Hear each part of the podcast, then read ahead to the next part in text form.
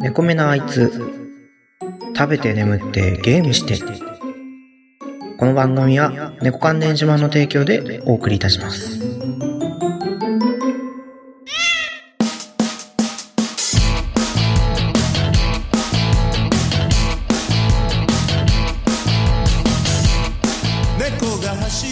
こんにちは、猫やんです。えっ、と、第14回になりますね。今日が7月の24日。時間は午後4時26分収録になってます。前回の収録が7月11日なんだったんで、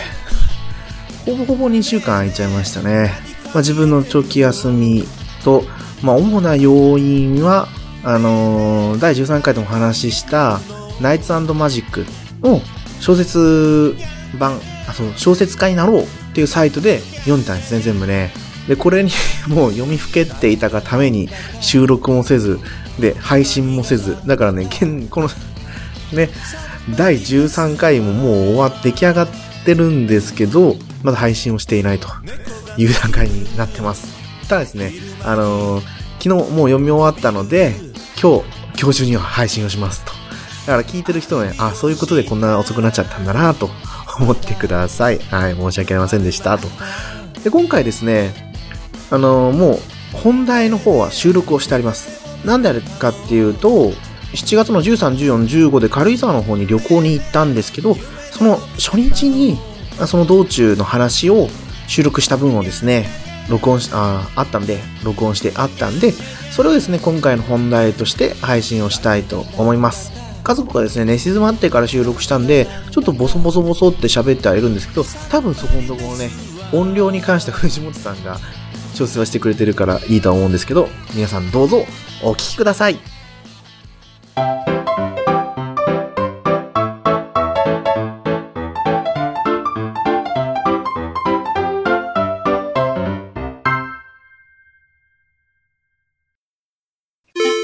もちろのゲーム大好き DX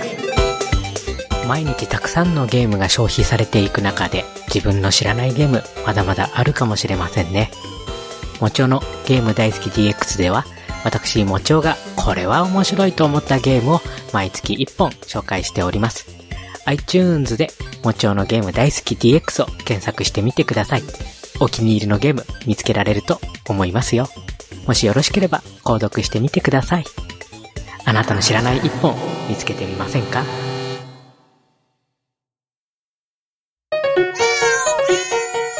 猫目なあいつ、食べて眠ってゲームして。えーと、今は軽井沢から収録してます。なんでこんな小さい声かっていうと、家族が寝静まっているから小さい声で喋らせてもらっています。今日ですね、千葉から家族旅行で軽井沢に来たんですけど、とにかく疲れましたね。ま、あのーま、私が住んでるところから軽井沢、北軽井沢、奥軽井沢、軽井沢といっても群馬県に入っているところなんですけど、ここまで朝8時過ぎに出て、まあ、えーと、いろいろ寄り道をして着いたのが15時20分。時間だけで言うと7時間、7時間かかってるわけですが、実際、あの、カーナビ通りに動けば、11時20分とか、20分は言い過ぎか。まあ、12時過ぎぐらいに着く予定だったんですよね。だから4時間ぐらいで着くという憶測でした。なんでか、あまあ、途中ね、サービスエリアとか寄ったりしたんですけど、お昼ご飯をね、どうだったかな？上里サービスエリアで食べて、で、私何食べたっけな？わらじ、わらじカツ丼だったかな？なんかね、多分ね、もう最初からタレについてたんで、味もしっかりついてて、で、カツをね、多分豚肉をも薄く薄く薄く叩いて揚げたものが2枚あって、そのサイズがね、多分わらじに似てるということで、わらじカツなんだと勝手に思ってるんですけど、でもね、肉厚じゃないけど、その分ね、こう、やっぱり衣がサクってしてて、でもね、ちゃんと豚肉を感じることができて、で、このソースがね、そんなに甘くなくて、ちょうどいい塩梅なんですよ。で、こう、美味しかったですね。妻が、姫豚丼だったかな？味噌味なんですけど、群馬ってなんか味噌多いですよね。あの、焼きまんじゅう、味噌まんじゅうだったっけな？忘れたんですけど、これもね、中山秀幸が結構推してますよね。これも味噌使うし、ここも味噌だし、みたいなね。これも美味しかったですね。一切れもらいましたけどね。なんか食べ物の話ばっかなんですが。で、そっから、えーと、もうほとんど休まずに入って、軽井沢入って、そうそう、白糸の滝に行ったんですよね。私はあのー、白糸の滝っていうと、静岡だっけな？山梨だっけな？ちょっとわかんないんですけど、何年か前、まだね、独身だった頃に、夏休みに一人で富士五湖巡りをしたことがあるんですけど、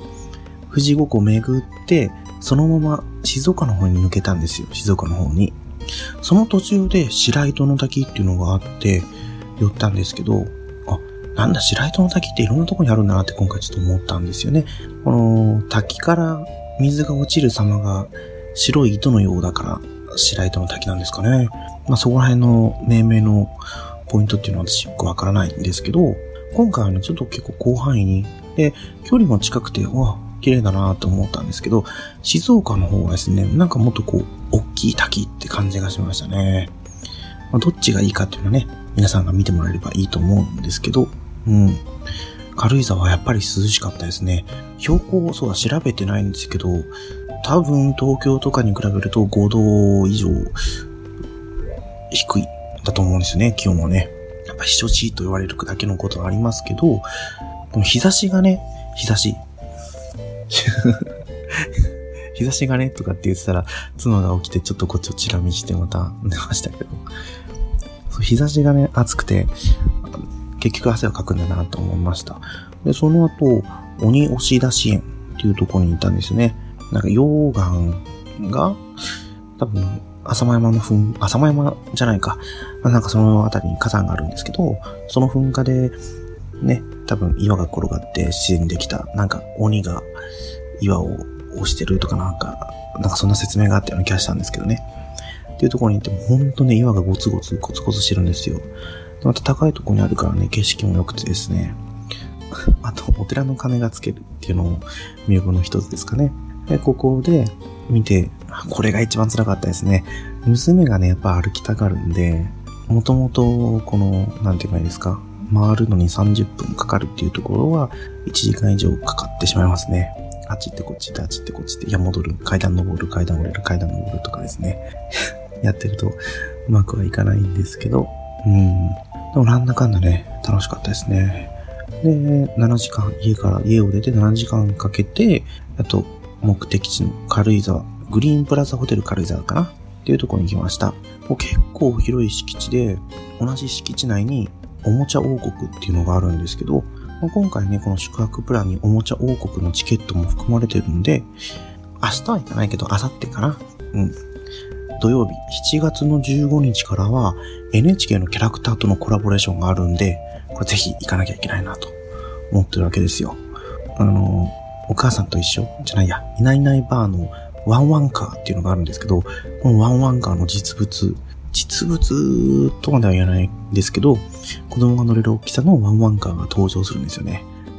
子供も楽しみだろうけど、私もちょっとね、なんとなく楽しみだったりするんですよね。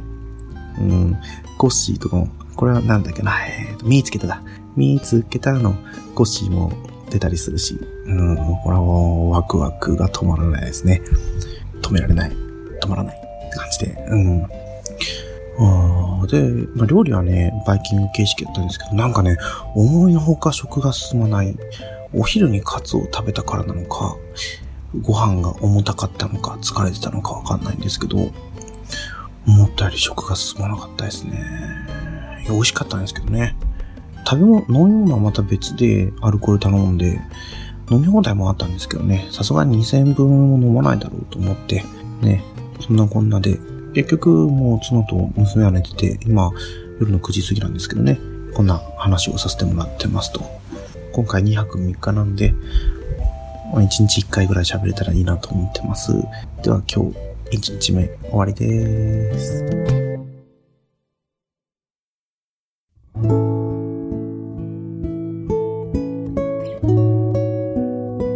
それは、群馬県のとある町の片隅にある一軒の小さなミュージアムのお話。そのミュージアムの中には、ミュージアムの館長の思い出がたくさん詰まった宝物のようなゲームたちが大事に展示されていると言います。決してくさん売れたゲームたちではないけれど、来ていただいたお客様にしっかり覚えていただけるように、丁寧にご案内をしているそうです。そんなミュージアムにあなたも足を運んでみませんか？小山かゲームミュージアム。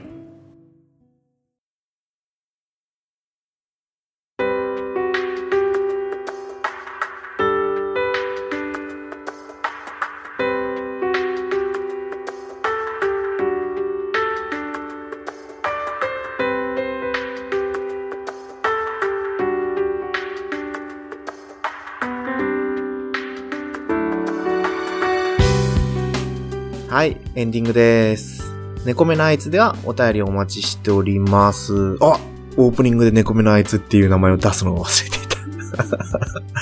いやー、やっぱね、こうね、久々に収録をすると、良くないですね。はい。もうただね、毎回ね、収録しようと思ったことはあったんですよ。収録しよう、収録しよう、収録しよう、収録しようと思うんですけど、何分ナイツマジックに読みふけてたんで、あ、でももうちょっともうちょっともうちょっとって思ってるうちに、本当ね、ゲームする時間まで削ってね、読んでたんで、どっぷりハマっちゃったんですよね。いやー、これね、また、またまたね、あ、まず先にお便りのしょう、お便りじゃなかった。お便りですね。猫目のあいつでお便りお待ちしております。ツイッターで、ハッシュタグ猫目のあいつ、猫、カタカナ、目、漢字、な、ひらがな、あいつ、カタカナでつぶやいてください。メールアカウントもあります。猫目のあいつアットマーク gmail.com です。ローマ字綴りで OK です。2は tsu なのでお気をつけください。はい。そういうわけで、ライツマジックね、第13回で話をしたんですけど、で、そこでね、小説家になろうでも話がありましたよって話したと思うんですよ。で、実際に私読んでみたんですけど、これがね、まあ、125個、なんかページ数で言うと125ページあるんですけどね、一つで、そう、何文字あるのかわかんないんですけどね、結構な量ですね。多分、ラノベで10冊ぐらいは行くのか行かないのか。いや、行かないのかな？ちょっとわかんないですけどね。でも結構な量の文章読んだんですけど、これがですね、まだまだ更新されてるみたいなんですよ。多分最終が2017年の6月24日だったかな？まあ、書籍、文庫の方の執筆活動に入るからちょっとアップロード遅くなりますっていうコメントが残して最後だったんですけど、ということは、まあ、変な話ね、文庫本買わなくても、ライトノベル買わなくても、読むことができるんですね。まあ、ただちょっと物語も違うだろうし、ね、ここはあくまで自分が書いたやつで、実際にそのヒーロー文庫だったっけ？から出版される分には、多分編集者を通したりとかするから、ちょっとね、手が食われてたり、内容も変わってたり、脚色される部分があったりとかも、ね、オリジナルとね、またちょっと違ったストーリーもあると思うので、まあ実際にね、こうやって小説家になろうでハマったら、文庫のライトノベルの方も買ってもらえればいいかな、いいかなってね。私もね、あのー、2冊 ?1 冊2冊は、電子書籍で買ったんで、まだ読んでないんですけどね、読もうかなと思ってるところです。ただですね、ちょっと、またこっからしばらくか、しばらくまたこの小説家になるから離れる予定にはなっておりますという近況でした。はい。それではですね、まあ第15回も、今度は軽井沢、2日目3日目、こちらはね、ちょっと収録をしてなかったんで、まあ後日、今日かな今日の夜かなに、録音をしようかなとは思ってます。ちょっとね、だからリアルタイムじゃないんで、名前がね、名前がっていうか、ちょっと内容が、しどろもどろになるかもしれないですけど、そこのところはご了承ください。ということで、第15回ですね。終わりたいと思います。お相手は、猫やんでした。それではですね、エンディング、聞いてください。B 型さんで、ラケットルックス U です。それではまた皆さん次回でお会いいたしましょう。さよなら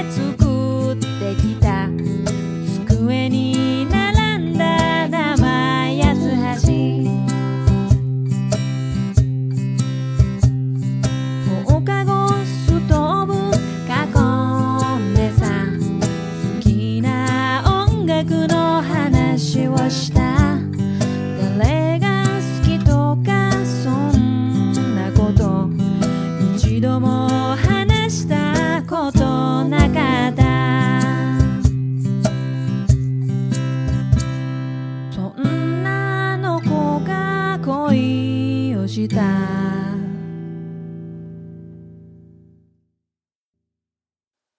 楽しい日々の真ん中でコロコロ